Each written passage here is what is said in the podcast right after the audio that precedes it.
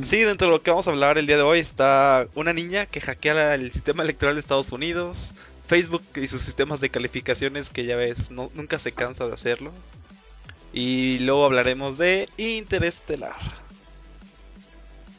Igual si ustedes este les quieren opinar algo sobre Interestelar o alguna pregunta, están a tiempo porque ese va a ser el último tema. Pero antes de eso vamos a irnos a ahora sí comenzar la transmisión y antes que nada con nuestra nueva introducción y ya comenzaremos el programa.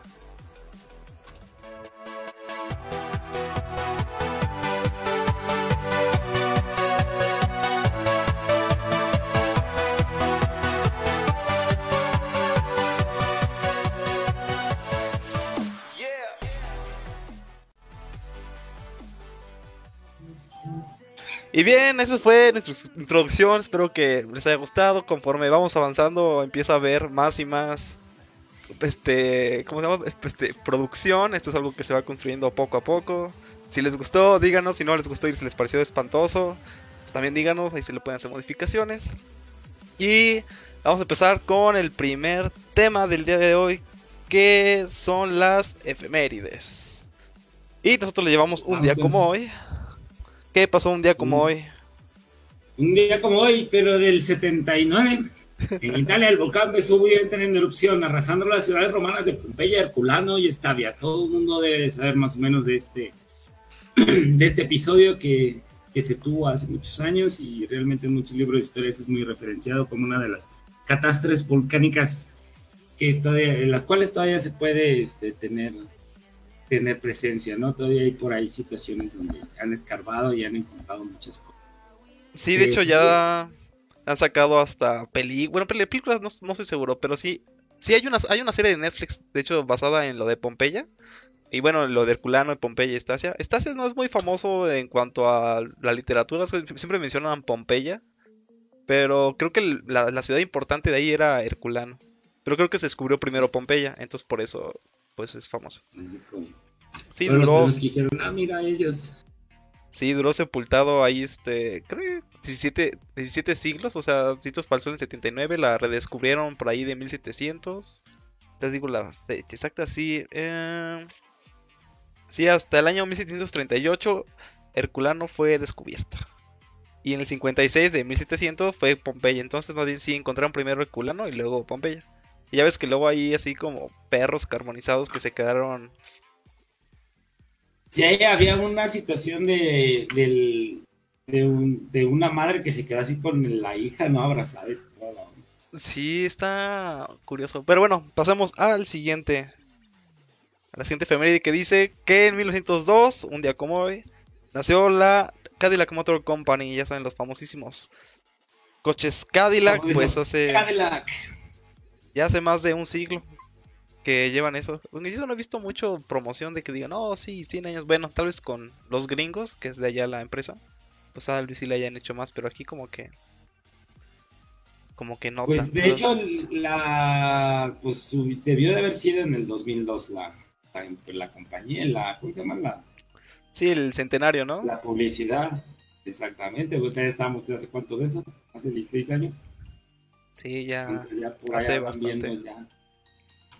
No son tan, bueno, o sea, sí son conocidos, pero no son tan famosos así como de calle. Bueno, yo pienso. No veo muchos Cadillacs. no, son un poquito de, esos carros son un poquito más de, de, ¿cómo se llama? De, de dinerillo. de dinerillo, de harto dinerillo. De harto dinerillo. No, son un poquito más, son considerados autos de lujo, totalmente, todavía todavía ahí tienen ya series un poquito más salidas a la realidad, carros de, carretera normal y de uso normal, aunque la mayoría de ellos antes se le achacaba mucho por decir en un Cadillac murió John F. Kennedy y todas. Es por eso que la marca Cadillac ha sido muy, muy emblemática, muy emblemática. ¿Y qué más nos cuentas? ¿Qué pasó un día como hoy, hace más de 70 años, no, 70 años Hace no. Más de 60 de pruebas atómicas en Semipalatinsk, Kazajistán. A ver, a ver, otra vez. ¿Cómo es? Semipalatinsk. Semipalatinsk, Kazajistán. la Unión Soviética hace detonar en caída libre a 600 metros de altura su quinta bomba atómica, que la hacía bautizar como Joe 5, de 28. 28 qué? ¿Kilotones ya? ¿O megatones? Sí, exacto. No, son muy kilotones, megatones, ya son intensos, ¿no? Pues uno nunca sabe en estas cosas. A ver, chécate eso en lo que yo doy la siguiente efemeridita para confirmar. Según yo, deben ser 28. Sí, kilotones. En son 1966, el satélite espacial estadounidense Lunar Orbiter, situado en la Luna, toma la primera fotografía de la Tierra vista desde el espacio. Y esta es la foto, la famosísima foto que siempre sacan en todos, todos lados, la que es como la única que se toma del, de la Tierra. No hay muchas fotos de la Tierra desde el espacio. Es la que se ve la Tierra y se ve, bueno, obviamente el espacio y no se ve como completa, sino que se ve como una zona de penumbra. A la mitad. Sí. Y de hecho muchos de los terraplanistas alegan que dado que no hay muchas fotos, eso es una prueba más de que la Tierra es plana y nunca se llegó al espacio. Imagínate. Pues eso ya es medio tonto, porque es como cuando empezaron a decir la situación esta de que, de que por qué no se veían las la- por qué no se veían las estrellas el día que se tomaron las fotos de la luna. Que no se pueden ver, desde ese lado de la luna no se pueden ver las estrellas. Sí, la idea era el que te hecho de que la luz le refleja. Sí, sí. Ay, tenemos, ten- tenemos pendiente eso de hacer nuestro programa especial de si el humor ya llegó a la luna. Cuando salga una cosa especial de la NASA, vamos a hacer ese, Ah, ese especial el, del espacio. nos, nos atañe. Sí, cuando se ahí- junten las estrellas. Y por ahí hace no mucho tiempo, en Estocolmo, Suecia, ocurre un asalto a un banco sueco cuyas circunstancias dan origen al tan conocido síndrome de Estocolmo. ¿Tú sabes qué es este síndrome, Botki? Ah, pues según tengo entendido es, se dio como en ese, yo creo que luego hubo una especie de situación de rehenes y sucedió que uno de los rehenes desarrolló como un apego emocional a sus captores. Así como amor es lo que luego le dicen, ¿no? Y, es- y luego es algo bastante común que luego pasa, o sea, que incluso aunque alguien te maltrate y demás, este, pues lo terminas como medio adorando, es y desarrollando como una especie de apego emocional. ¿O tú qué es? A ver, tú cuéntame. Mm, Mira, yo siento que es algo así. Es, es que imagina, ponte, pon a tu riesgo al 100. Al fin y al cabo, en ese momento, lo peor que puede pasar es estar ahí. Entonces, si, lo si llevas la, la mente a un estado de relajación, estás en un Ajá. estado seguro, porque ya no puede haber cosas más malas. Mm, yo escuché, yo leí otra explicación de este, ¿quién era? Eric Erickson, que ay, en el siglo que se llama El- Saber Amar, creo. el psicólogo este. ¿Sí lo has visto el de Saber Amar? Eric, sí, sí, sí. Sí. Eric Erickson. Este, que él mencionaba que dado que estás en una situación de riesgo y dado que estás en una situación de completa indefensión, o sea, el captor te puede decir todo lo que él quiera, la única solución que tiene la mente es es como aceptar que todo lo que te hace tu captor es por un bien mayor hacia ti, así como como el amor que se le tiene a Dios ante las desgracias, así como de que hay un huracán y entonces como pues estás no puedes hacer nada, pues ya lo aceptas y consideras que es parte de un plan mayor, pues algo así pasa, pero en escala humano-humano. Y al final, pues ocasiona que, que desarrolles ese apego emocional. Bueno, es lo que yo leí en ese libro de Eric Erickson, que se llama el... Déjame te digo, se llama Saber Amar, no lo tengo muy a la mano el nombre, pero el saber del amor, el... Sí, creo que era como saber amar. Ahorita vamos a ir a un corte comercial. No es, bueno, el- no no es comercial. Eric Fromm, es el arte de amar. El arte de amar. De Eric Fromm. Este... mm, Sí, Estoy es Eric Fromm, Sí, creo que de sí, más bien. Entonces, no me hagan caso. Sí. Es Eric Fromm, no Eric Erickson. Este. Sí, Y él escribió El arte de amar, léanlo. Muy interesante. Él escribió a finales de los 50, me parece, o de los 40. Y este, ahí menciona esto que les acabo de decir del síndrome de Estocolmo y otras varias cosas. Entonces, bueno, vamos a ir nada a. más no vayan a leerlo si creen que es situaciones de amar melancólicas. Ah, no, para nada. No es así como un Kama Sutra ni. No, es el amor puro y tal. Es un amor más amplio, no solo amor carnal, ¿verdad? Vamos, bot. Sentimental, no sé cómo llamarle. Visceral. Sí, porque, bueno, hay varios tipos de amor, por decirlo de una forma. Por ejemplo, el amor a tu mamá no es así un amor pasional, sexual, como el que luego siempre se usa en las películas, ¿no? O el amor a un coche, ¿no? Porque hay gente que le puede tener amor a los coches, o sea, de que le costó trabajo, representa muchas cosas. También puedes tener amor a joyas, o a los o esas reliquias que familiares que uno tiene de que el collar de mi abuelo. A una casa. a una casa. los apegos emocionales, ¿no? Esos también son, también cuentan. Y luego el amor a la patria también es algo bastante común y... que casi no se da en los Estados Unidos. no, casi no se da para nada. Súper raro. Y menos en el sur. bueno, ahí tienen su amor al, país que no fue, ¿no? Ya ves que tienen su, su bandera sureña y tienen toda una serie de cosas. Bueno, vamos a ir a un... Ya me vas a dejar ir a corte, Mamut, para que podamos ah, descansar y pasar a la siguiente sección. Bueno, vamos, a ir a corte musical, no es comercial, todavía no hay comerciales. Vamos a ir a corte musical y en un momento regresamos. Patrocínanos, Corona. regresamos.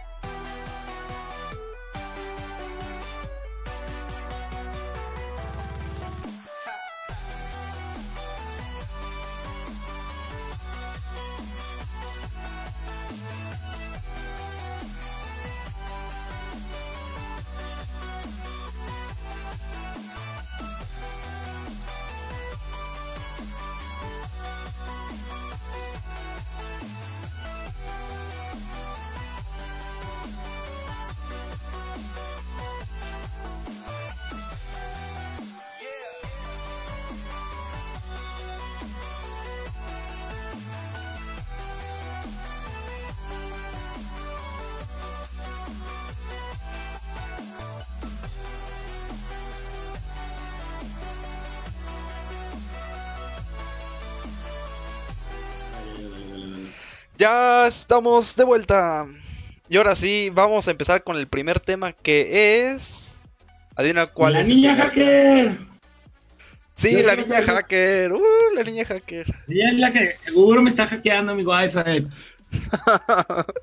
no creo que te esté hackeando tu wifi. Bueno, quién sabe, ya la gente. Si pudo hackear unas elecciones que no pueda hackear mi wifi. Sí, pues mira, ya yendo a la noticia. Eh, la noticia es que en la DEFCON, en Las Vegas, hace una un congreso anual que es así como de hackeo. Bueno, no solo es de hackeo, también es de como tecnología en general. Y ahí hacen un concurso, bueno, ahí hacen concursos de hackeo. Y uno de estos concursos fue en un sistema que emulaba las elecciones de 2016, ¿qué fue? 2016, las de donde ganó Trump y que estaba Hillary.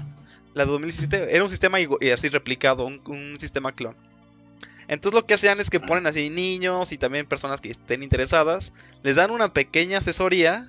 Eso es importante, o sea, sale así, hay tres palabras que dicen, recibieron una pequeña asesoría. Pero bueno, eso, eso marca una gran diferencia porque les dan así antes de empezar a como el concurso, dicen, no, pues estas son las vulnerabilidades que tiene el sistema, o los sistemas, y tienen que como buscarlas. Y yo creo que les dan de dar como una listita de lo que hay que buscar. Entonces, bueno, el caso es que participaron niños de 11 años, 11, 11 eh, años, 8 años, o sea, también mayores. Y la primera chica, la primera persona en ganar fue una chica de 11 años la cual le tomó solo 10 minutos entrar al sistema. La chica se llama Audrey Jones. Y al parecer fue que encontró un bug en la seguridad de, del sistema electoral y entonces ya le, le, permitía hacer lo que quisiera. ¿Qué te parece, vamos, Ah, ¿Qué piensas? Y dijo, ya aquí soy jefa y acá, y si ya quiero, hoy gana Obama, mañana gana Hillary. Sí, decía. Que de, los dos. de hecho, en la entrevista dijo, no, sí, ya, incluso puedo poner que gané yo. O sea, para que te des una idea del nivel de, de infiltración al que llegaron estos chavos. O sea, ya podían, tenían completo control. Entonces dicen, o sea, si esto lo pudo hacer una niña que básicamente le dieron una asesoría de 10 minutos, o sea, en las elecciones que ocurrieron hace dos años. Bueno, perdón, año y... Sí, hace dos años ya. O sea, realmente fueron muy vulnerables. Y lo que sucede es que en Estados Unidos sí tiene el sistema en el que el voto es electrónico. Entonces no hay así como papeletas ni nada de eso.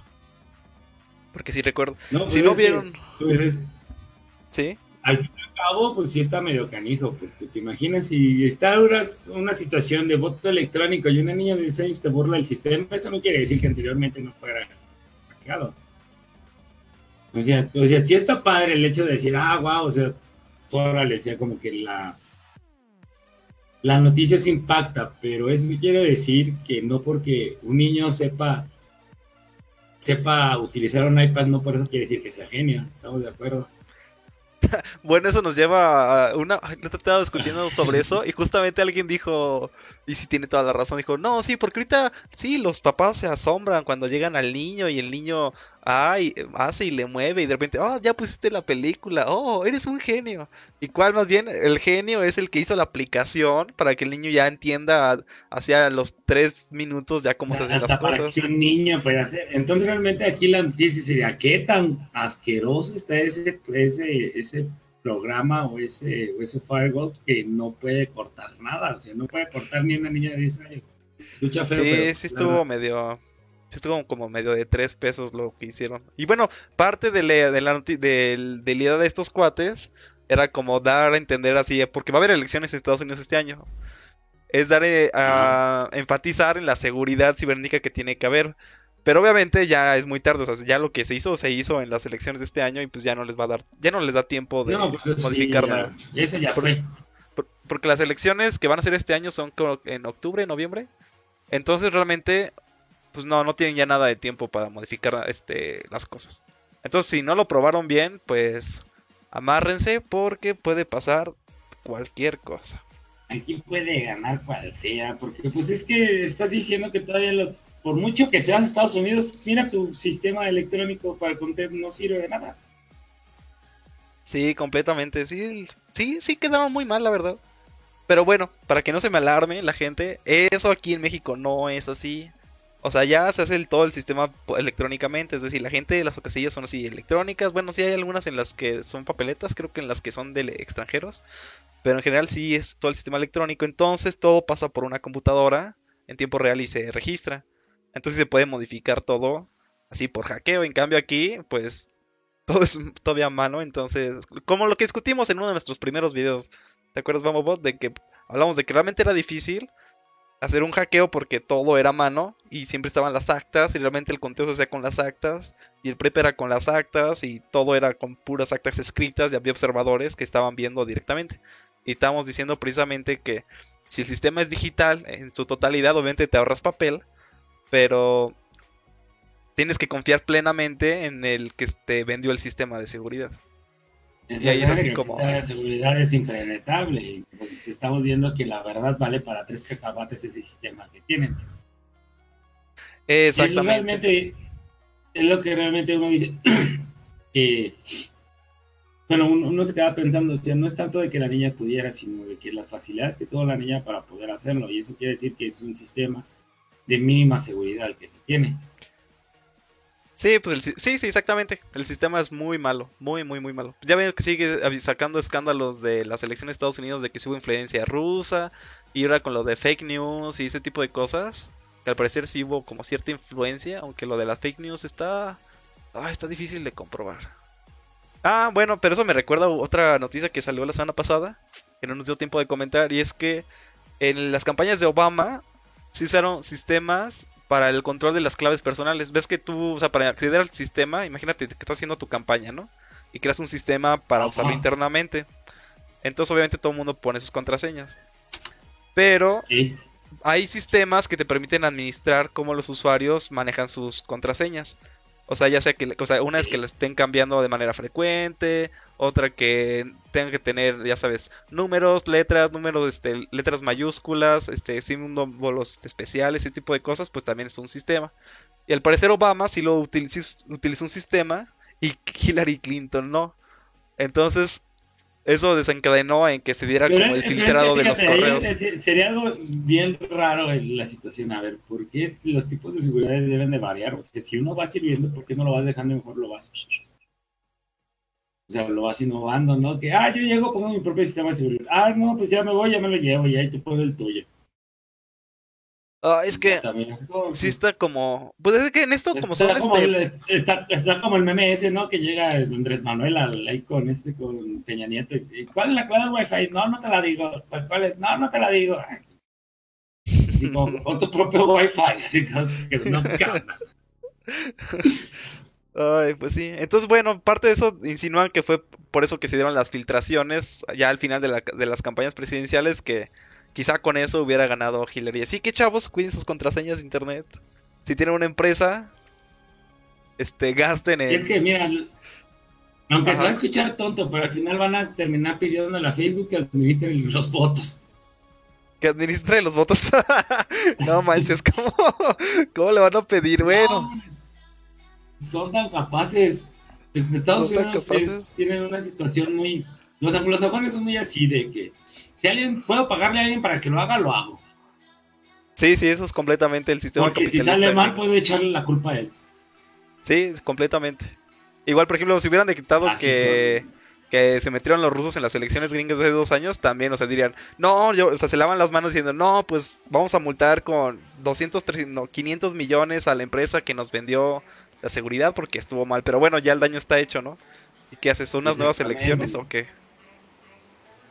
Exactamente, entonces son situaciones donde uno se queda así como que, ah, entonces, pero es muy de ellos, es, es pago un seguro y prefiero ir con el seguro a decir, oye, salieron malas cosas, dame dinero, te doy dinero, o X, Y, y ya se arreglan las cosas.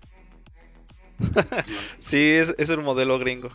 Y bueno, ¿sabes qué otra noticia te traigo? Para que te alarmes A y ver, te escandalices. Va a ser de Sí. Facebook. Ya sabes que Facebook nunca nos deja en paz. Ya sé, vas Ah, a no, odiar. Y resulta que tela que cortar. que Facebook, vamos, estamos haciendo esto para que a ver cuánto tiempo pasa antes de que Facebook no nos, nos cancele el, el- la página, ¿no? No, pues resulta que Facebook tiene ya un sistema interno, o sea, no lo pueden ver los usuarios, y que te califica la veracidad de lo que dices. O sea, tú haces tus publicaciones y puedes poner así como, ya sabes, pendejada y media, así de que, no sé, se cayó la Torre Eiffel, ¿no? Y bueno, es una así Ajá. como el de forma. Si te pones a hacer puras noticias como el de forma, así te empieza a calificar Ajá. como que lo que tú pones, pues ya todo es falso. Entonces te da un- una puntuación de credibilidad, por decirlo así. Entonces en base a eso es que luego te da, este, como publica tus, este, ¿cómo decirlo? Tus posts. Claro que obviamente si tienes una página y tienes muchos, este, siguiendo tu página, pues no, no hay nada que hacer y todo el mundo lo va a seguir y va a ser el escándalo de la vida. Pero eso también me recuerda mucho al, o sea, es como Uber, ¿no? Que al fin de cuentas tiene su sistema de calificación de usuarios. Ajá. Y pues igual, o sea, solo que en Uber tú puedes llegar a ver, oh, sí, tengo... ¿Cuánto se califica? Tengo, no sé, tres, ¿no? Y luego dices, oh, quizás porque me guacareé el otro día que iba en un Uber. Y así como que, pues, pues sí. Y, los, y al final, cuando- pues los choferes también tienen su propio servicio, ¿no? De A calificación. ver, No dice... aunque, aunque, a ver, a ver, a ver, aunque no tenga que ver, pero a ver, vamos a hacer un pequeño espacio. Donde tú A has ver. utilizado Uber y pues, sobre todo eso. ¿Tú en qué te vas hasta el momento de dar la puntuación? Tú como Jeep o como Jeep. Mm, yo me baso en en la ruta que no que siga las indicaciones de tránsito que haya llegado a- en buena hora a recogerme Este, ¿qué otra cosa me fijo? Ay, me fijo, ya soy todo. Ah, que el coche esté limpio, eso es muy importante. O sea que es que se nota cuando lo limpian. O sea, hay gente que va a recogerte y todavía ves así como las papas del anterior o, o que tienen el asiento ocupado por cosas y decís, oh, espérame, déjame muevo esto. Así como que, bueno. Ah, porque yo soy medio payaso y siempre me voy enfrente. Enfrente Ah, siempre hay más seguridad. Además de que en teoría les hago. Pues así como que ya no. Ellos también tienen menos pedos de que los vaya a parar así como una cofradía de taxistas furiosos. Y les vayan a, lastimar el coche. Ándale, que los quiera violar. Cuerpos. Sí, entonces. no, o pues, sea, yo lo me- digo porque, mira, eh, me ha tocado tres. A ver, O sea, la verdad, uno eh, estuvo muy bien, llegó rápidamente, como lo marcaba y toda la onda, ajá. pero el, a mí me pone que a mí me salía el viaje con tus 50 pesos y era cruzar por una parte donde había muchísimo tráfico, entonces yo no sabía muy bien cómo se manejaba lo de Uber, entonces me dice, oye, ¿puedo tomar otra ruta? Y yo así de, ah, pues sí, es más rápida, y yo así como que, pues órale, ¿no? Es una Y trampa. Exactamente, ya después me fijo que pues ya tenían, ya habían subido, ya había subido la tarifa. No había subido mucho, había subido 10 pesos. Pero es una cosa que yo, yo sí le puse, te voy a calificar, no te voy a calificar con 5. Sí, la verdad te portas muy bien y todo eso, pero te voy a calificar con 4. ¿Por qué? Porque yo no sabía que si te doy permiso de que cambie la ruta, a mí me ibas a de mi precio. Le digo, es más, si yo no trajera y si yo no me hubiera traído lo que hubiera dicho la aplicación, como lo hubiera hecho. A mí tú nunca me avisaste que eso iba a cambiar. Y me dice, ah, es que, es que deberías de leer las, las políticas. Es que sí las he leído, le digo, no dice eso, es- tú me debes de decir, tú como prestante de servicio. Y me dice, bueno, le digo, pero te lo digo en buena onda, le digo, para que no creas que te lo hago en mal plan, sino que es una situación de que cada vez que pase tú no sabes si es una persona que acaba de, contratar el, bueno, de, de bajar la app o que apenas está aprendiendo a utilizarlo, esas cosas. Le digo, sí deberías de hacerlo, porque si no, tú vas a crear conflictos más adelante. Eso fue uno. En el otro, el señor llegó y, pues sí, muy X, ¿no? Así, buenas tardes, buenas tardes, me siento. Este, se sentó mi novia y ahí vamos. Ajá. Muy callado, nunca nos hizo plática de otra cosa, no llevaba música, no nada. Pero eso sí, en el asiento de atrás iba como si hubiera llevado, como si hubiera llevado un par de niños y no hubiera limpiado el carro. Entonces cuando nos bajamos, me dice mi novia, me dice, no, este como que no venía feliz, le voy a poner cuatro estrellitas. Le digo, no, ponle cuatro estrellitas, ponle porque traía el carro sucio. Eso sí es válido. Pues sí, pues, es, como en todo, ¿no? Si calificas hay que dar como el porqué. Exactamente. Entonces, no, es porque, ay, me vio feo eso. No, hay que ponerle las estrellitas que deben ser. Y en otro llegó y yo veía pasar el carro así por, pero estaba así como que algo lejos como para gritarle, ¿vale? Así, ¡Ey, aquí estoy! Y se Ajá. movía y se movía y le mandé mensaje, ya sé que le mandé mensaje así de, es que estoy en tal parte, estoy. Y dice, es que a mí me marca que estás acá afuera. Le digo, no, es que mira, aquí está el puntito y estoy arriba del puntito. Oye, Bueno, el No. GP hay unos que luego sí es Ah. por error del GPS. O sea, ahí sí, ahí sí no tienen la Sí. culpa. ¿Ahí qué haces? Y dieron el GPS de las de las. Bueno, sí hay sillas de la compañía y sí, pues sí. Hay que hacer. Luego a mí lo que me cae mal es que luego hay unos unos Uber, o sea, que lo pides, pero no van a recogerte, o sea, nada más así lo aceptan y se ponen a dar vueltas. O sea, casi que es literal, así lo pides, lo aceptan y se empiezan a ir en la dirección contraria a la que tú estás. Con la intención Ándale, de que lo canceles. Para que, que ellos se llevan así como una comisión pequeña por según haberse dado la vuelta. Pero a ti te cobran el viaje cancelado, que son como 25 pesos. Entonces eso pues, no está cancelo. mal. O sea, lo que debes hacer en ese caso es, obviamente, bueno, si tienes paciencia, pues no les canceles, ellos se van a cansar eventualmente y les mandas mensaje, oye, ¿por qué te vas a otro lado? y ¿por qué te estás yendo en la otra dirección? Para dejarte todo constancia, para que el- cuando se cancele el viaje, ya sea que tú lo canceles, puedas reclamarle a, a Uber y que te devuelvan el dinero. Y si te lo devuelven. Ah, pues es lo que voy a hacer. ¿Por qué te vas hacia el sur si yo estoy al norte? Ajá, algo así. O ya llevo aquí esperando media hora y no pasa. De las situaciones de Uber. Precisamente que para eso traen el GPS, para que tú veas en. Pero si Sí, quieres- también Ajá, ¿y si tú qué? Si tú ves que estás al norte, por decir, de tu mapa, y ves que tu Uber lo agarraste tres calles y tu Uber va en dirección contraria, así como que, ¿what? ¿Por qué vas para allá? Sí, ya sé, unas me pasó así que de una fiesta, eran como las 3 de la mañana y así, ya sabes, el único Uber de toda la ciudad y se empieza a ir al, al sentido contrario, literal, agarró la curva para empezar a alejarse de mí y fue así como que, ah, yo tengo más paciencia que tú y ya me esperé y al final ya, ya canceló. Pero Ay, sí, mismo lo canceló sí, él lo canceló, entonces ya no tuve que hacer como ninguna reclamación.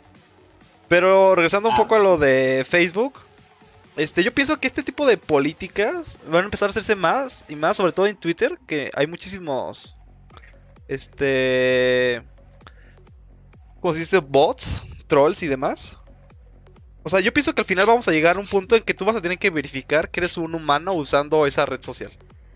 O sea, ya sea que eres, ya sea ya en Facebook, entonces incluso y que, o sea, que no pueda aparecer así como, ah, el cholito bonito te dice, chinga tu madre. O Cholito Bonito te dice, oh, este, eres una basura, no sabes de lo que hablas, eres un vendido, o sea, o sea, ese tipo de cosas ya no se van a poder hacer, vas a tener que aparecer con tu nombre, una foto tuya en tu perfil, para poder hacer comentarios como persona. Yo pienso que eso es a lo que vamos a, a llegar. Pues es que vamos a terminar haciendo eso. Entonces ya si alguien se quiere meter a Twitter a, pues, a molestar, a insultar, pues no va a aparecer, o sea, sí va a poder aparecer como Cholito Bonito, pero no va a estar dada de alta esa cuenta como humano, entonces ya va a ser así como que ah, hasta vas a poder este, filtrar todos los mensajes por humano o no humano, y ya así de fácil. Porque muchos se esconden en, en sus como avatars para poder decirte de cosas. Y obviamente con una persona normal pues no le afecta mucho, pero pensando en toda la gente que se dedica al, al espectáculo, a los medios, son deportistas, lo que sea, así de que fallan un penal y pues, o sea, se equivocaron como cualquier persona y le están poniendo inmediatamente de todo, ¿no? Así, oh, o tu mamá, este, ¿por qué te parió? Debió haberte abortado y cosas así, ¿no? Ya sabes, de, de todo. fólico, el árbitro está vendido y todo eso. No, pero es que fíjate, al fin y al cabo va a terminar siendo una autentificación por redes sociales. Pues sí, pero, o sea, en la red social te van a pedir, este, sube una foto de tu, no sé, tu INE. Que bueno, ahí eso nos lleva luego al aspecto de que, o sea, la información de tu INE en teoría es como privada, ¿no? O sea, por ejemplo, el número de atrás, con el número de atrás ya te pueden contratar lo que sea, o sea, hablas por teléfono y te contratan hasta créditos. Nada más con ese numerito. Entonces, es que fíjate, es la situación de cómo al fin y al cabo vas a terminar protegiendo tus datos. Exactamente. Porque para todo tienes, te piden este, ¿cómo se llama? Que te autentifiques de alguna. Que vas a abrir el, el Dropbox, autentifícate como esto. Que vas a no sé qué, autentifícate como esto. Cualquiera, autentifícate como esto. Ay, ya.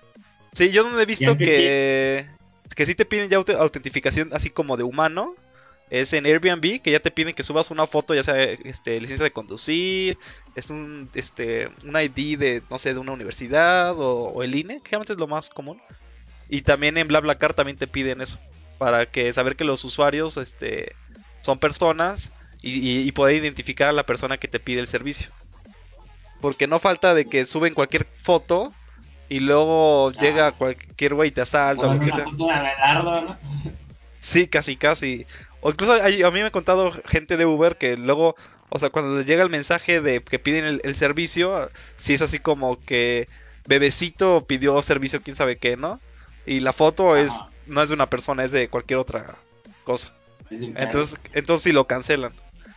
Porque luego no saben ni de quién es. O luego me han contado también Bueno, que, En, en esa parte sí está bien. pues sí, tienes ¿No que crees? como proteger. Sí, o sea, en ese sentido sí, pero obviamente te lleva, te vas al punto de que las empresas van a tener comple- o sea, van a tener, bueno, y los bancos ya lo tienen, tienen completo acceso a toda tu información personal. Y luego eso, pues obviamente la venden. Así que ya saben, No, si les hablan de un lugar desconocido. que a las 3 de la que a las perdón, que el sábado a las 7 de la mañana te marcan los de Telcel que para que te cambies a su Ah, pues claro, y luego de decir Telcel, que los de Movistar. Así, Le- hijos de su ya, no quiero. O de, no, lo, el Una problema es cuando te hablan de, de cosas, o sea, de bancos que no tienes nada con ellos. O sea, por ejemplo, estás en Banamex o Bancomer y te hablan de Banorte, cuando nunca has ido a nada con Banorte. Así como que, bueno, ¿y ustedes dónde sacaron mis datos? O sea, ¿quién se los vendió de los otros bancos para que me hayan podido hablar? Eso sí, no, no, y aparte, fíjate, una vez yo sí le dije, oye, disculpa, eh, estás hablando una línea, obviamente no era mi línea, no era privada. Y estás hablando una línea privada, ¿quién te pasó este número? No, es que ¿quién te pasó este número? No, pero que ¿quién te pasó este número? No, tú me es una línea privada. Pero yo por querer así como que, a ver, por ser todo al menos mínimo para que ahí me tachara. ya, ya dejarás de molestar. Es que realmente está, como tú dices, supone que las compañías a las cuales tú le proporcionaste esos datos no deberían haber vendido, no los deberían de haber vendido. O esas carteras de clientes no las deberían de haber pasado. Sí, exactamente. Pero ya ves que les encanta pasar de todo. Exactamente, entonces, por ahí como que no van las cosas. Y a mí te digo, sí me ha tocado que los sábados a las 7 vaya.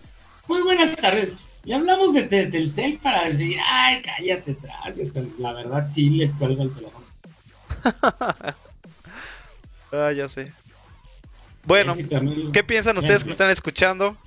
¿Qué piensan de la niña que hackea el sistema electoral de Estados Unidos desde dos años? ¿Qué piensan de Facebook que tenga su sistema de calificarte?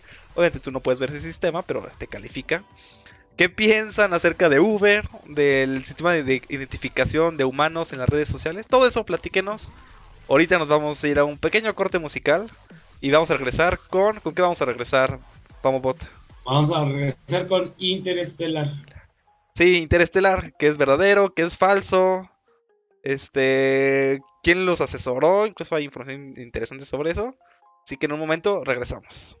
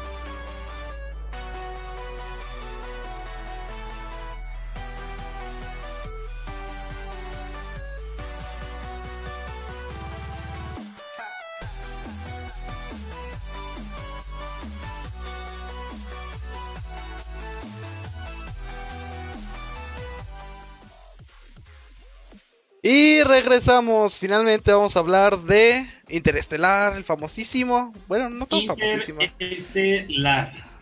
Interestelar. A ver, platícanos de qué se trata esto, Bonchi. Ah, pues Interestelar trata de un mundo ya, ¿cómo le llaman esto? Distópico. Distópico es un término que les gusta mucho usar a los de ciencia ficción, que quiere decir un mundo apocalíptico, un mundo en el que ya parece que no hay solución, un mundo en el que se están acabando los humanos, un mundo en el que el planeta se está acabando. Todo eso engloba lo que es distópico. Es así, lo contrario a utópico es distópico. Y ya se le está cargando el demonio. Exactamente. Y, es raro las películas. Es que si haces una película de una utopía, pues no tiene chiste, ¿no? Todo es muy bello y sería como muy aburrido, la verdad. Así como que, oh, sí, hoy me levanté y trabajé en el trabajo que me gusta y luego regresé y comí la comida puros, puras cacofonías que, estoy usando, ¿no? Este, y dormí donde me gustaba. la mujer que me gusta y nada, Exactamente, pues pues no, realmente las las, utopías no venden este boletos de cine. Entonces todas las películas de ciencia ficción, la mayoría van a ser distópicas y si no son distópicas, van a ser este, en una especie de punto intermedio, ¿no? Donde hay acción, puede que el mundo no se esté acabando, pero sí hay algunas problemáticas que haya que resolver. Exactamente, pero ¿qué, ¿por qué tuvo tanto hype esta, película?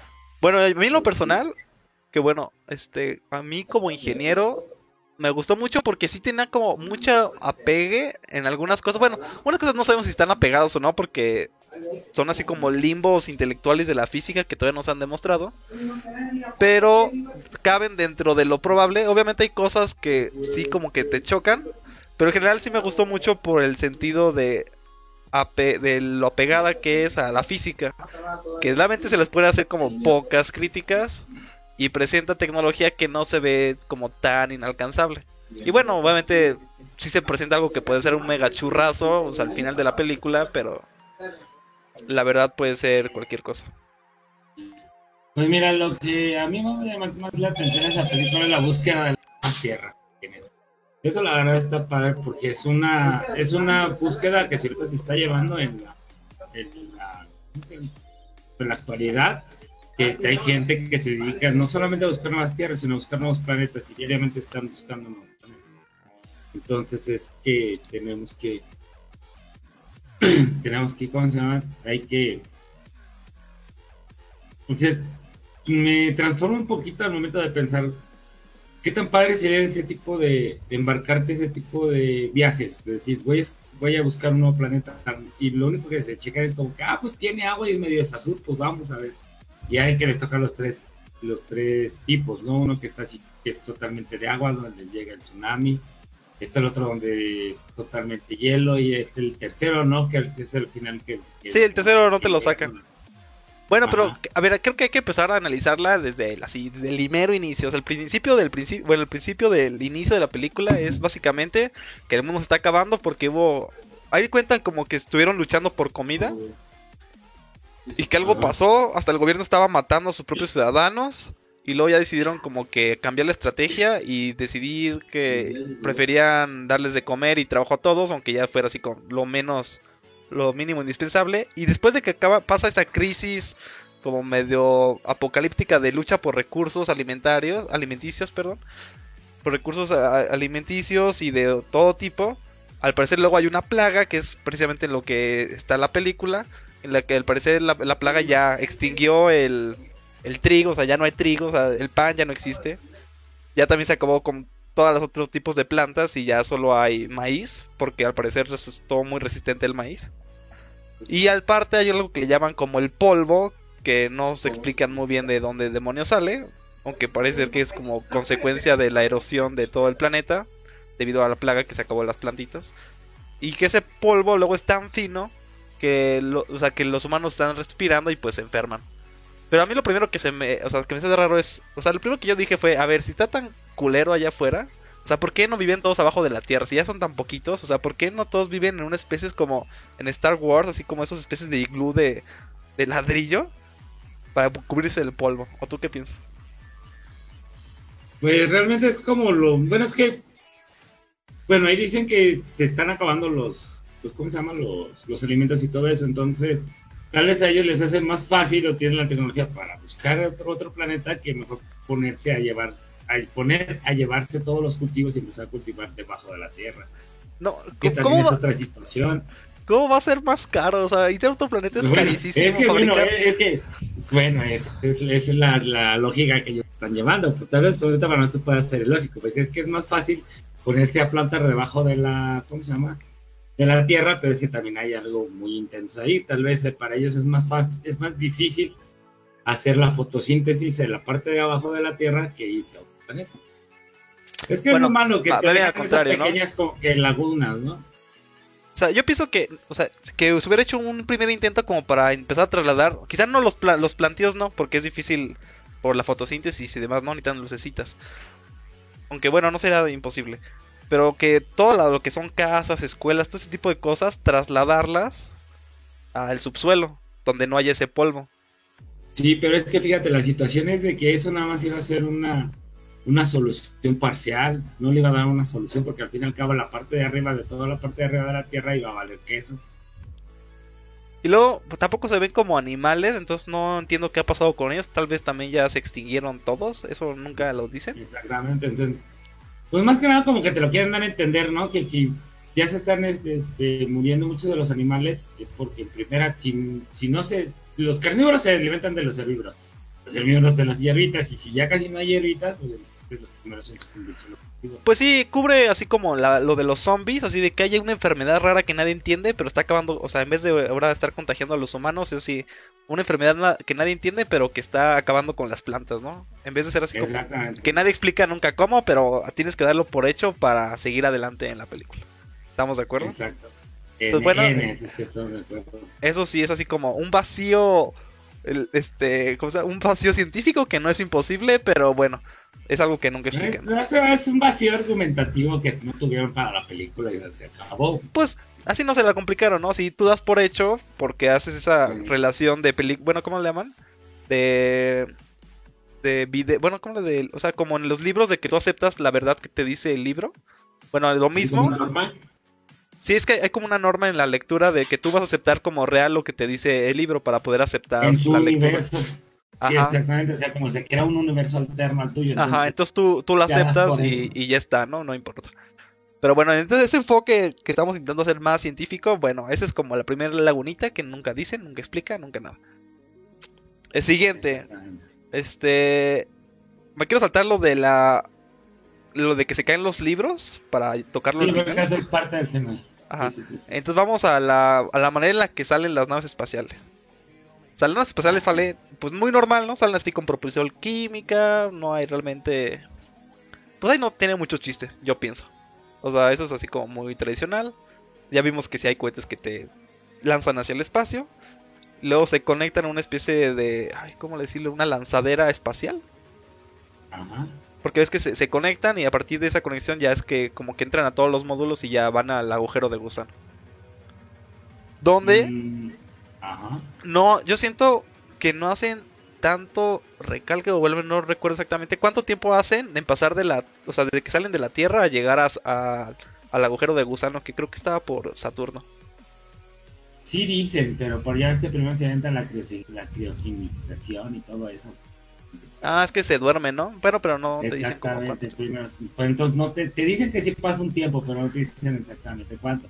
Hasta Sí, porque- decir, "No, es que vamos a pasar y para nosotros un minuto, para ellos van a ser 20 años. en esto".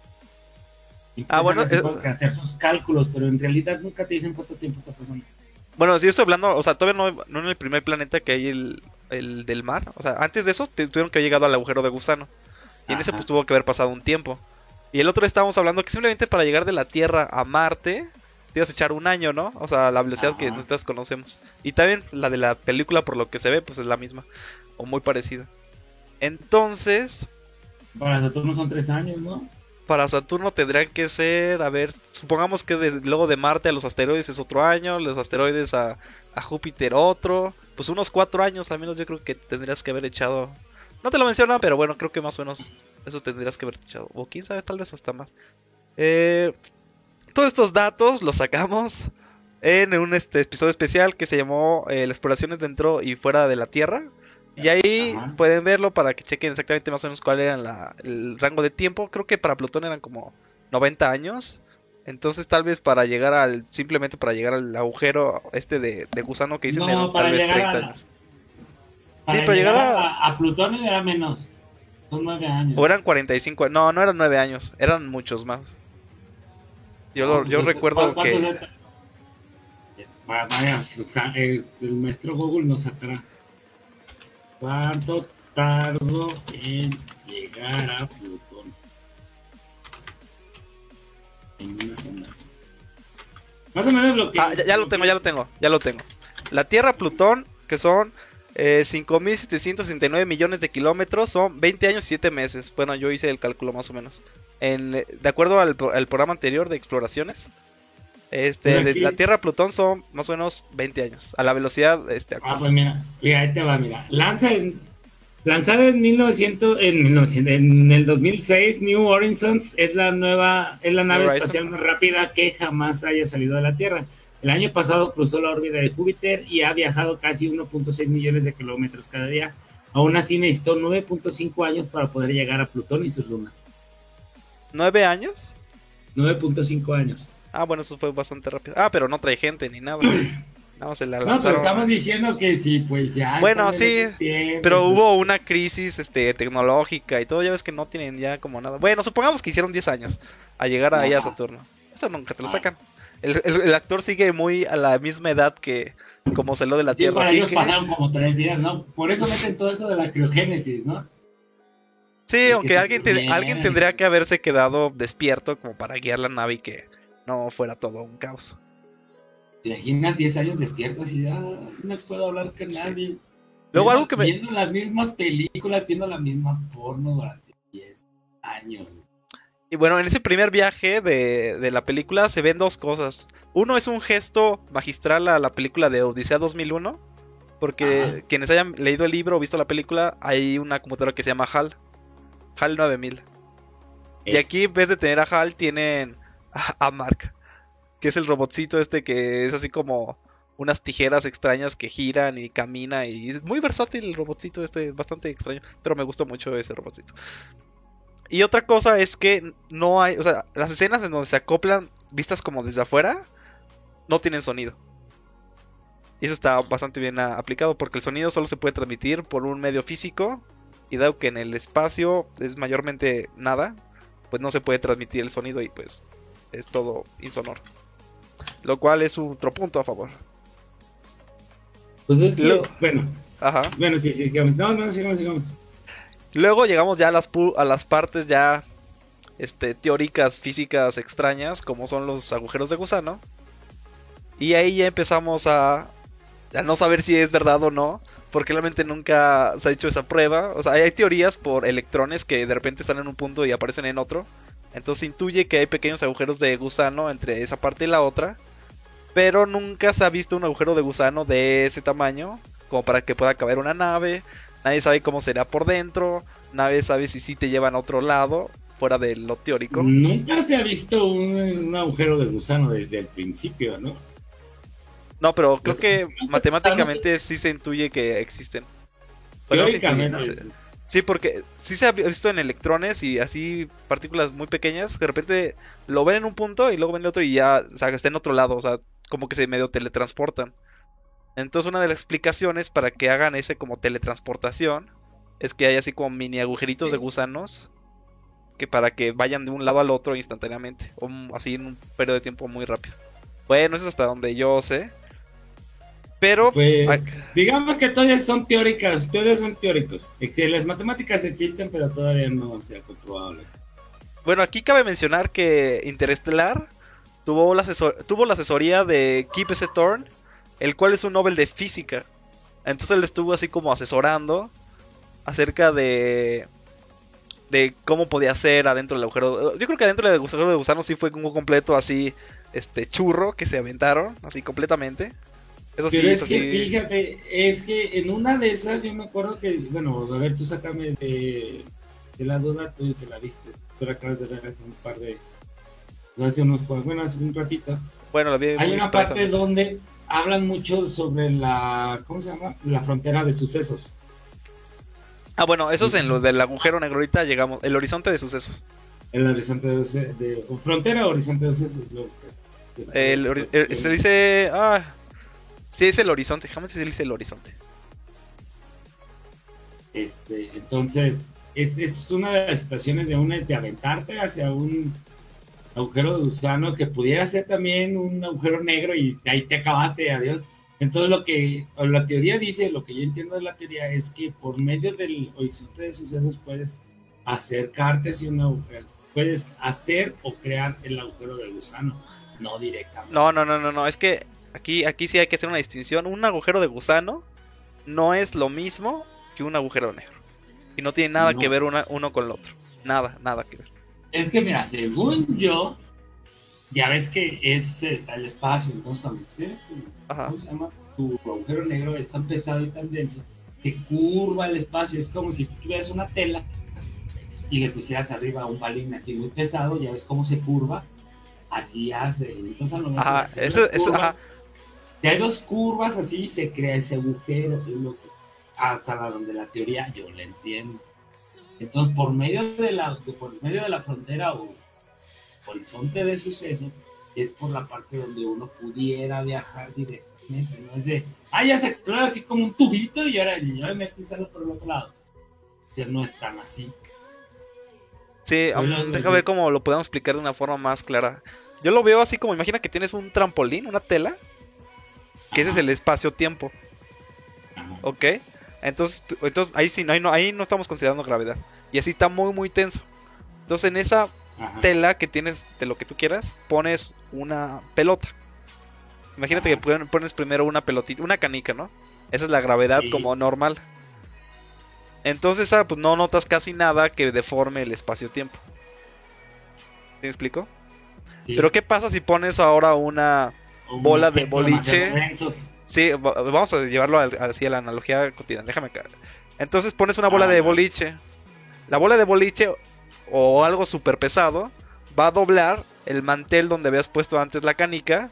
Entonces los extremos del mantel van a quedar más cerca que si hubiera seguido la trayectoria a través de todo el mantel. Entonces ir de un extremo de un mantel, del extremo de un mantel al otro extremo del mantel va a ser muchísimo más rápido que recorrer toda la, superficie del mantel, pero todavía no sabemos si se puede hacer ese como especie de salto por el precipicio, que es luego lo que le llaman como un salto hiperespacial o cualquier otra cosa que lo como quieras llamar, como para poder decir que, que se pueden viajar distancias enormes y podemos colonizar el espacio. Bueno, esa es la, la idea, ¿no? Así poniéndolo así como en términos este cotidianos para más o menos que se logre explicar. Sí, porque más o menos es la que, a mí lo que a mí me llamó más la atención, porque más que nada la lo único que se conoce de los agujeros negros y todo eso, que sea que y todo más que nada es por la situación y el estudio de esa pequeña franja que es este, el horizonte fronteral. Que nada lo que a mí me llama mucho la atención y lo que más me interesaría que, bueno, lo que más me interesa de esa, de esa parte, ¿no? De cómo ayudan para viajar más rápido y que si viajas más rápido, aunque si para ti sea más rápido, para otras personas más lento y todo eso. Pero empiezan a explicar. Eso sí está muy bien explicado y digo, wow, la verdad. Bueno, yo no siento que esté muy bien explicado, pero sí, eso sí es real. Por ejemplo, cuando van al, al planeta de las solotas, de las olas gigantes, y que por cada hora que pasan, ahí adentro son este siete años en la navecita que se quedó afuera. O sea, eso sí es una. Este. Eso sí es un efecto de la. De la relatividad. Lo que sucede es que este, es muy difícil percibirlo, o sea, porque nunca nadie ha, logrado hacer eso. No, pero eso supuestamente es el teorema de los gemelos, ¿no? Bueno, mentira. que, si, dos gemelos están en, la, el planeta y los mandas, a, que nacieron a la misma hora y todo, y uno lo mandas a viajar. Bueno, no, ese es por. Es que, es que hay dos. Uno puede ser por gravedad y el otro puede ser por velocidad. Y el de los gemelos aplica por velocidad. Pero primero el de la gravedad. El de la gravedad recuerdo una serie que se llamaba Genios, que lo estaba protagonizando este Stephen King. No, perdón, Stephen King, no, qué estúpido. Es Stephen Hawking. los cuentos de terror. Stephen Hawking, me equivoqué de apellido, en el cual, o sea, usan relojes atómicos y lo que hacen es enviar a un este a una persona, o sea, con el mismo reloj este, atómico sincronizado los dos al mismo tiempo, a una persona la mandan a nivel del mar y la otra persona la mandan a, creo que en un avión o a, a la cima de una montaña y los dejan ahí como una semana y luego cuando regresan los, re- los relojes están desincronizados. Y esto es porque, aunque haya sido poco, la gravedad en ambos era diferente. Entonces eso alteraba su percepción del tiempo. Entonces hubo uno que aparentemente vivió menos. Que me Sí, parece en- era el del nivel del mar.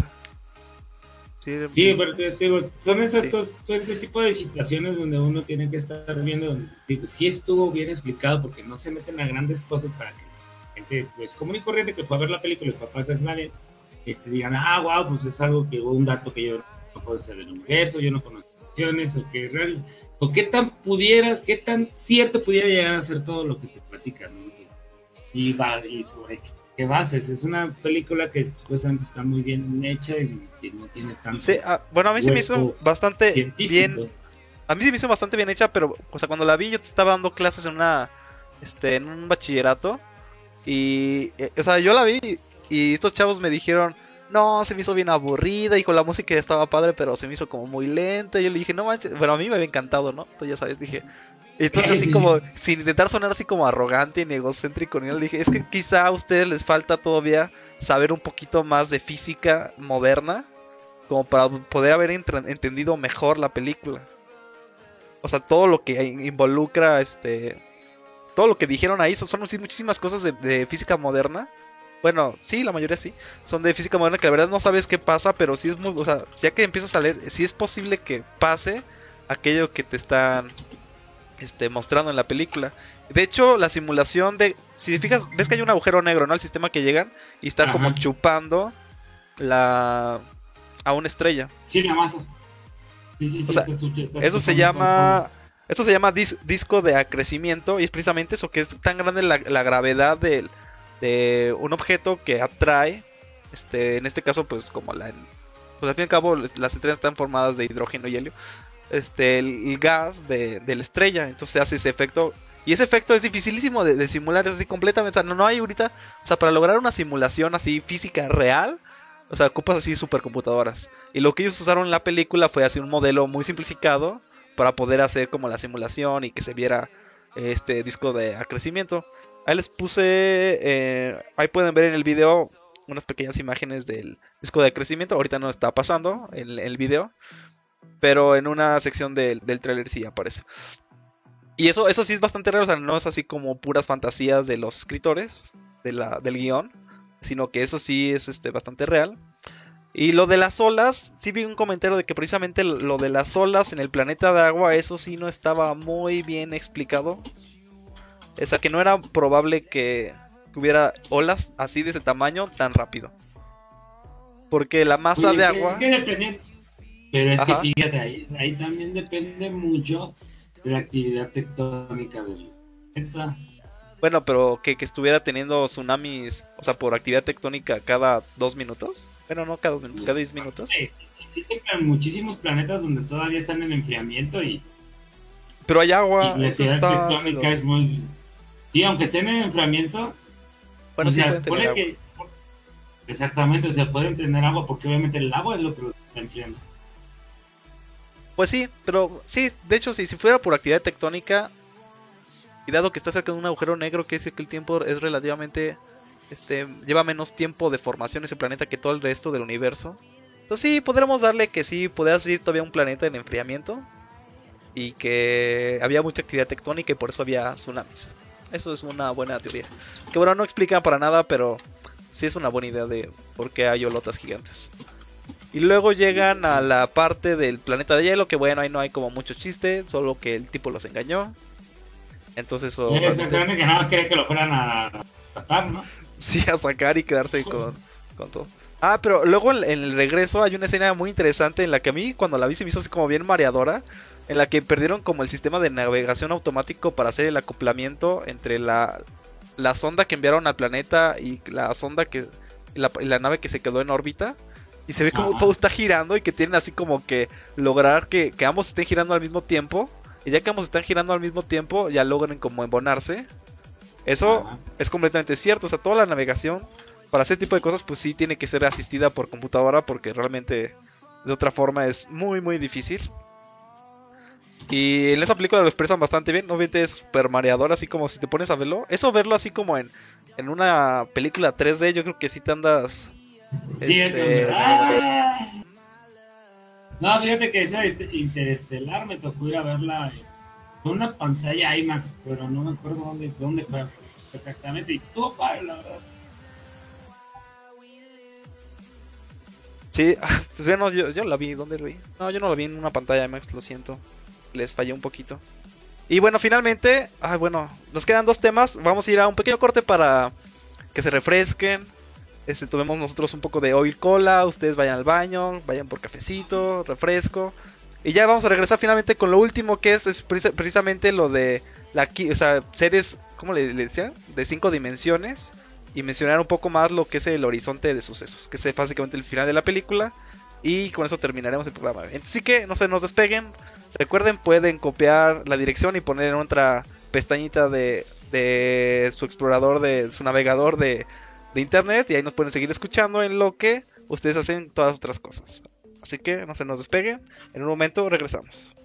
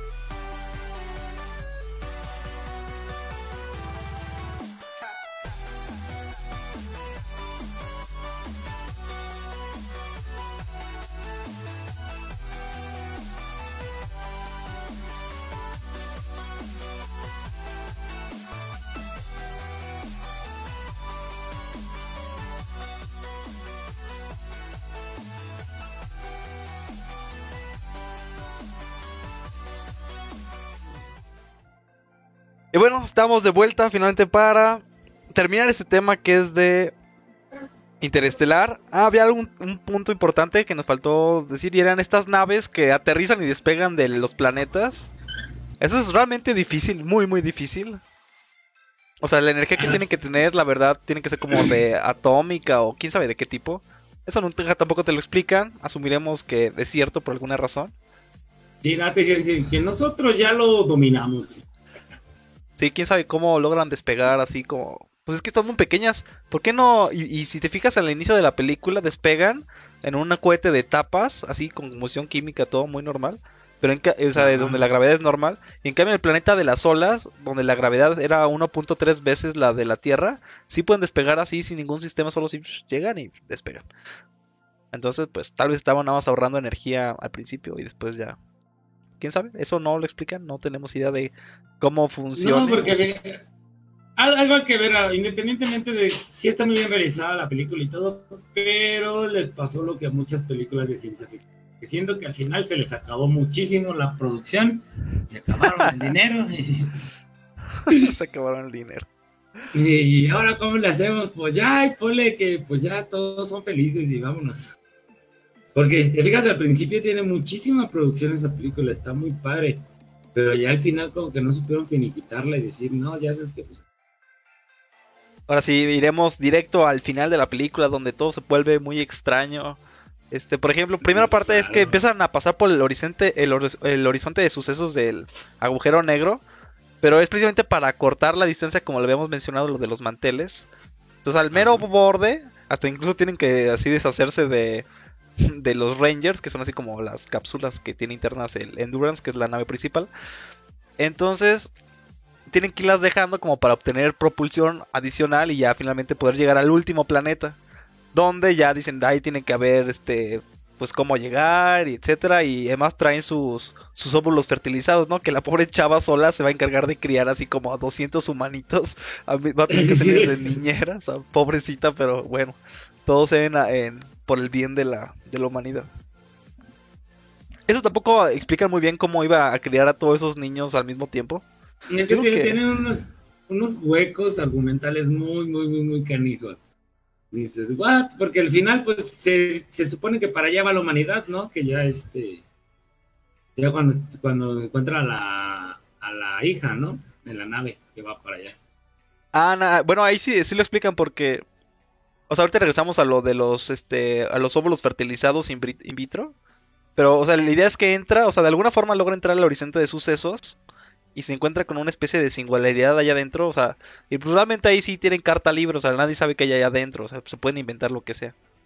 Así que. Ah, sí, puedes decir que había un monstruo, una araña o no. Que sí, había el sí, que era un huevo y que había un dragón. No sé, ahí se pueden inventar lo que sea. Nadie sabe que hay adentro, es una singularidad. No se cumple las leyes de la física, eso es por definición de singularidad. Este, lo que sucede es que ese cuarto, ¿sí, sí, ¿sí acuerdas del cuarto que aparece ahí? Que son así como un cuarto repetido muchísimas veces. ¿Cómo? Sí, cuando entra al agujero negro, llega a un cuarto donde es el mismo cuarto repetido así innumerables veces. Y la idea es que los seres este, de cinco dimensiones, o sea, esto es las tres dimensiones de la Tierra, la cuarta del tiempo y la quinta... Es cierto, ¿cuál me falta una? También era de cuatro dimensiones, ¿no? Bueno, el punto es que estos cuates, aparte de navegar en el... En la... O sea, en la... Nosotros solo podemos irnos en una dirección en el tiempo, que es hacia adelante. Pero estos señores este, ya lograron la forma de poder ir al pasado. Bueno, manipular ligeramente el pasado en, forma de gravedad y cosas así. Entonces lo ponen en un cuarto donde cada cuarto representa un periodo de tiempo. Entonces ahí se da cuenta que realmente pues puede modificar este, la gravedad y ya se hace que tire los libros, y así le va soltando pistas y pues ya lo, lo termina, ¿no? Y aquí es la parte en la que sí no tiene nada de sentido. Y que es que después de estar ahí, o sea, de ya haber cumplido su misión y que haberle dado la señal a su hija. Ah, porque le da la señal a la hija. Porque la hija era una física. Y al parecer ya tenía así como todo solucionado para poder eh, hacer los viajes interestelares. O sea, para poder mover a toda la gente del planeta en naves espaciales gigantes. Pero ocupaban un dato de dentro de la singularidad.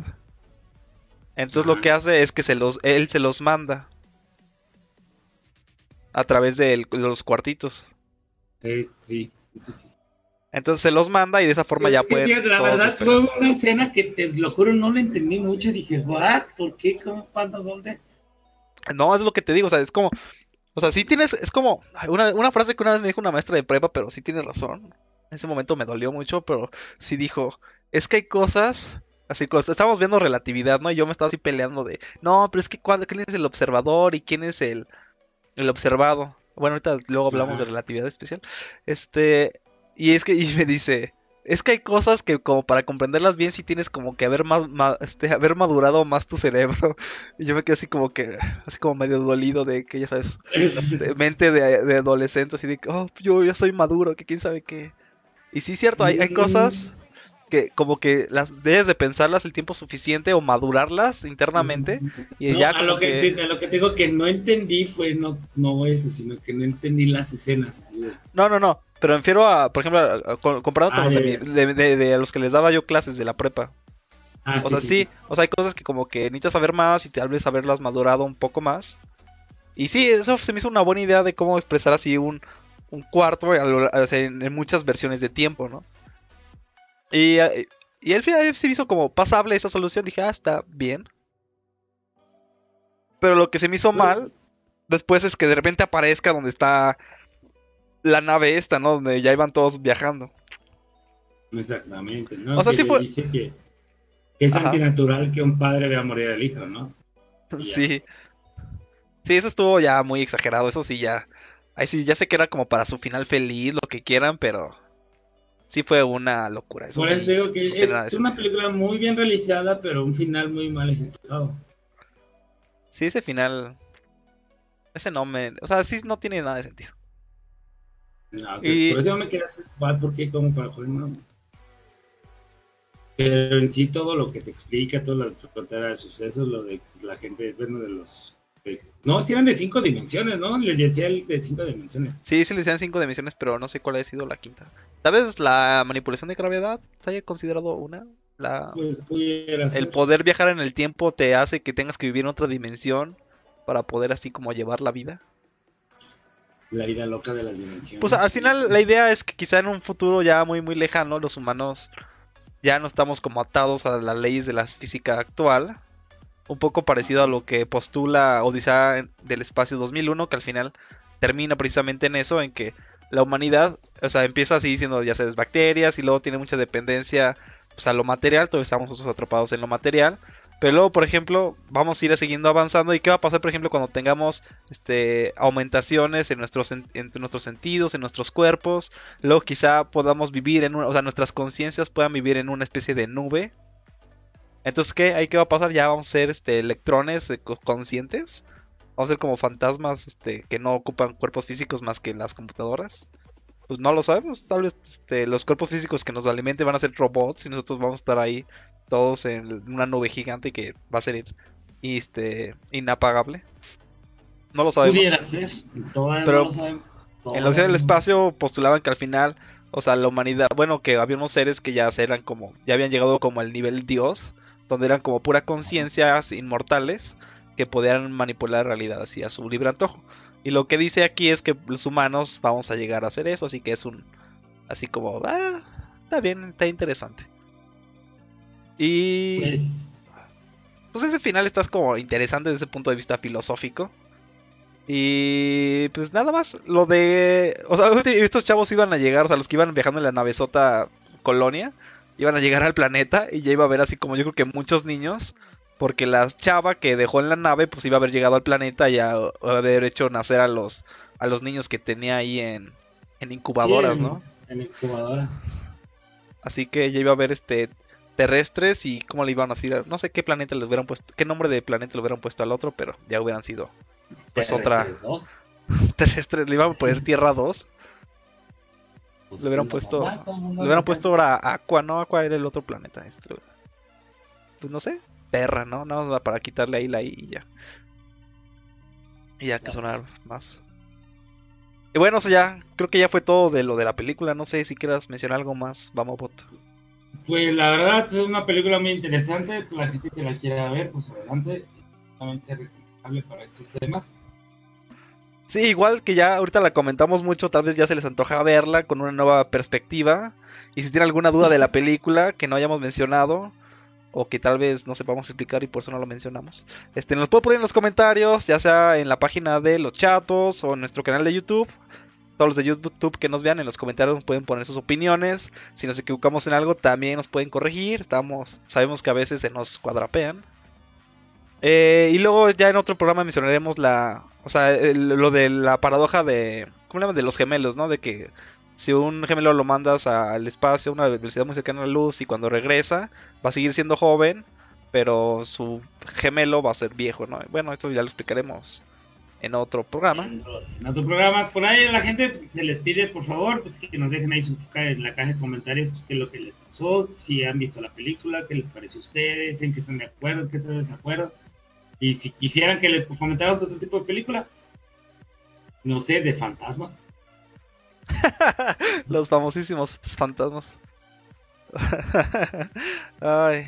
Pues sí, si quieren, podemos, si, si, si es quórum, mira, si consigues 20 personas que te digan en comentarios o en, ya sea en la página o en video de YouTube que quieres un video de fantasmas, hacemos un video de fantasmas. Ah, no me, no me, no, no me. Hablamos de, de su pseudotecnología para encontrarlos, de todo lo que quieran de fantasmas. Tecnología, nombre, ¿qué o sea, agarran así un este. ¿Qué, qué agarran? Así un especie como de multímetro, así de que así lo tocan. O, si suena pip, este. Es que hay fantasmas y lo ponen en modo de conectividad. Y los tocan y suena. Oh, hay fantasmas. Así como que, güey, estás tocando las dos partes metálicas y eso indica que hay corto. Este. Bueno, ya saben, entonces si quieren un programa especial de fantasmas, que va a ser auspiciado precisamente por Bambobot, este, pónganlos en los comentarios. Si tienen otro tema que no sea de fantasmas, cualquier otro, ya sea de aviones, lo que quieran, podemos hacer una sección. Generalmente vamos a estar haciendo así, efemérides, noticias y finalmente algún tema, ya sea una película, libros de ciencia ficción. Por cierto, antes de que nos pase, recomendamos mucho la película que Está en Netflix que se llama Extinción. Muy interesante. De hecho, íbamos a comentarla el día de hoy, pero como estaba bastante nueva, no queríamos spoilearla a nadie. Y escogimos Interestelar, que ya lleva varios años. Entonces, véanla, si les parece. Así nada más decirles que involucra mucho el aspecto de la inteligencia artificial. Y de... No, ya no voy a decir nada más. Solo de la inteligencia artificial. Este, hace un cambio de paradigma en la película en la mitad. Y es muy interesante. Y pues nada más, pedirles que si les gustó el video nos den like, se suscriban y nos vemos la siguiente semana, a menos de que Bambobot quiera mencionar algo más. ¿Algo más que quieras mencionar? Nos vemos la siguiente semana, chavos. Muy buena noche. Gracias por estar con nosotros. Nos puedes encontrar en YouTube como los chatbots, en Facebook como los chatbots, como en Twitter como los chatbots. ¿Y en dónde más? Keyboard creo que ya mencionaste nuestras tres fuentes principales, así que en persona es la única forma, si nos conocen en persona, pues por ahí. Si no, pues por aquí, por los medios, nos ponemos en contacto. Recuerden, los jueves a las 10. Hasta la próxima. Chao.